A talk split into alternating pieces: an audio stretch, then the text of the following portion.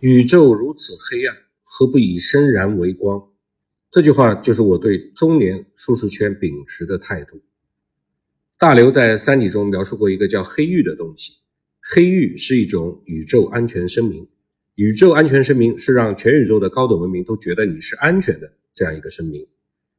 在《三体》的宇宙中存在着黑暗森林法则，文明如同黑暗森林中带枪的猎手。低级文明一旦不小心被闪电照亮，暴露了自己的位置，立刻便会被高级文明一枪爆头。地球人在与三体人的战斗中，最终就是选择了暴露双方的坐标的同归于尽的打法。于是，歌者文明给了双方一枚光粒和一张二向箔，光粒引爆了三体星，二向箔把整个太阳系二维化。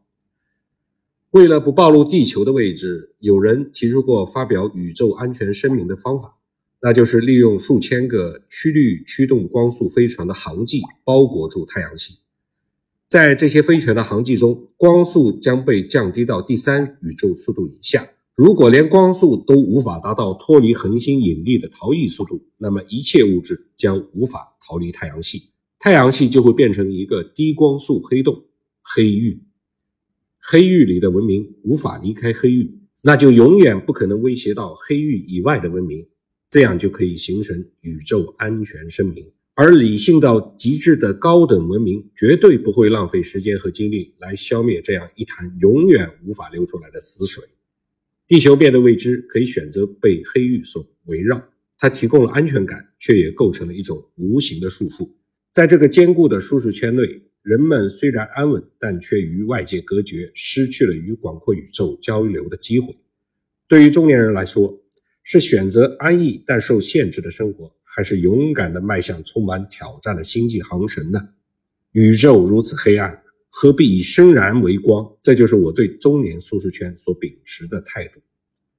在科技飞速发展的今天，中年已经成为一个充满新机遇的时期。他们拥有的不仅是职业生涯的丰富经验。更有对生活深刻的理解。长风破浪会有时，直挂云帆济沧海。中年人当用他们积累的智慧和经验，勇敢地航向未知的新世界。在这个阶段，中年不仅是迎接职业和生活变迁的时期，更是一个破茧成蝶的重生期。五 G 通信和互联网使得海内存知己，天涯若比邻，为中年人提供了探索新知识、新技能和新体验的便利手段。使得他们更加容易焕发出新的思想、意义和活力。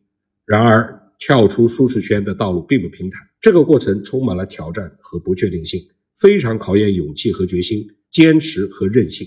中年人面临的不仅仅是个人层面的挑战，还有社会环境的快速变化。科技进步和社会发展的步伐日益加快，要求每个人不断适应和学习新的知识和技能。对于中年人来说，这不仅是一次自我提升的机会，更是一种社会责任和使命。他们不仅要为自己的未来做出规划，还要考虑如何在变化的世界中保持竞争力，如何为年轻的一代树立榜样，成为他们的导航灯塔。中年时期也是一个反思和内省的阶段。在这个年龄，人们往往开始思考更深层次的问题，如生命的意义、个人的价值和未来的方向。这种反思不仅有助于个人的精神成长，还能引导他们做出更明智的决策。在探索未知的过程中，中年人可以发现新的兴趣，培养新的爱好，甚至改变整个生活轨迹。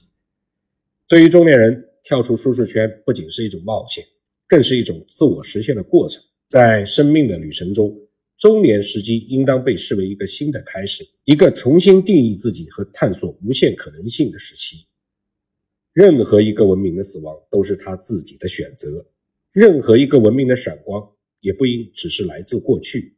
文明是一座灯塔，它能照亮黑暗的宇宙；中年是一把火炬，点燃的应当是未来的人生。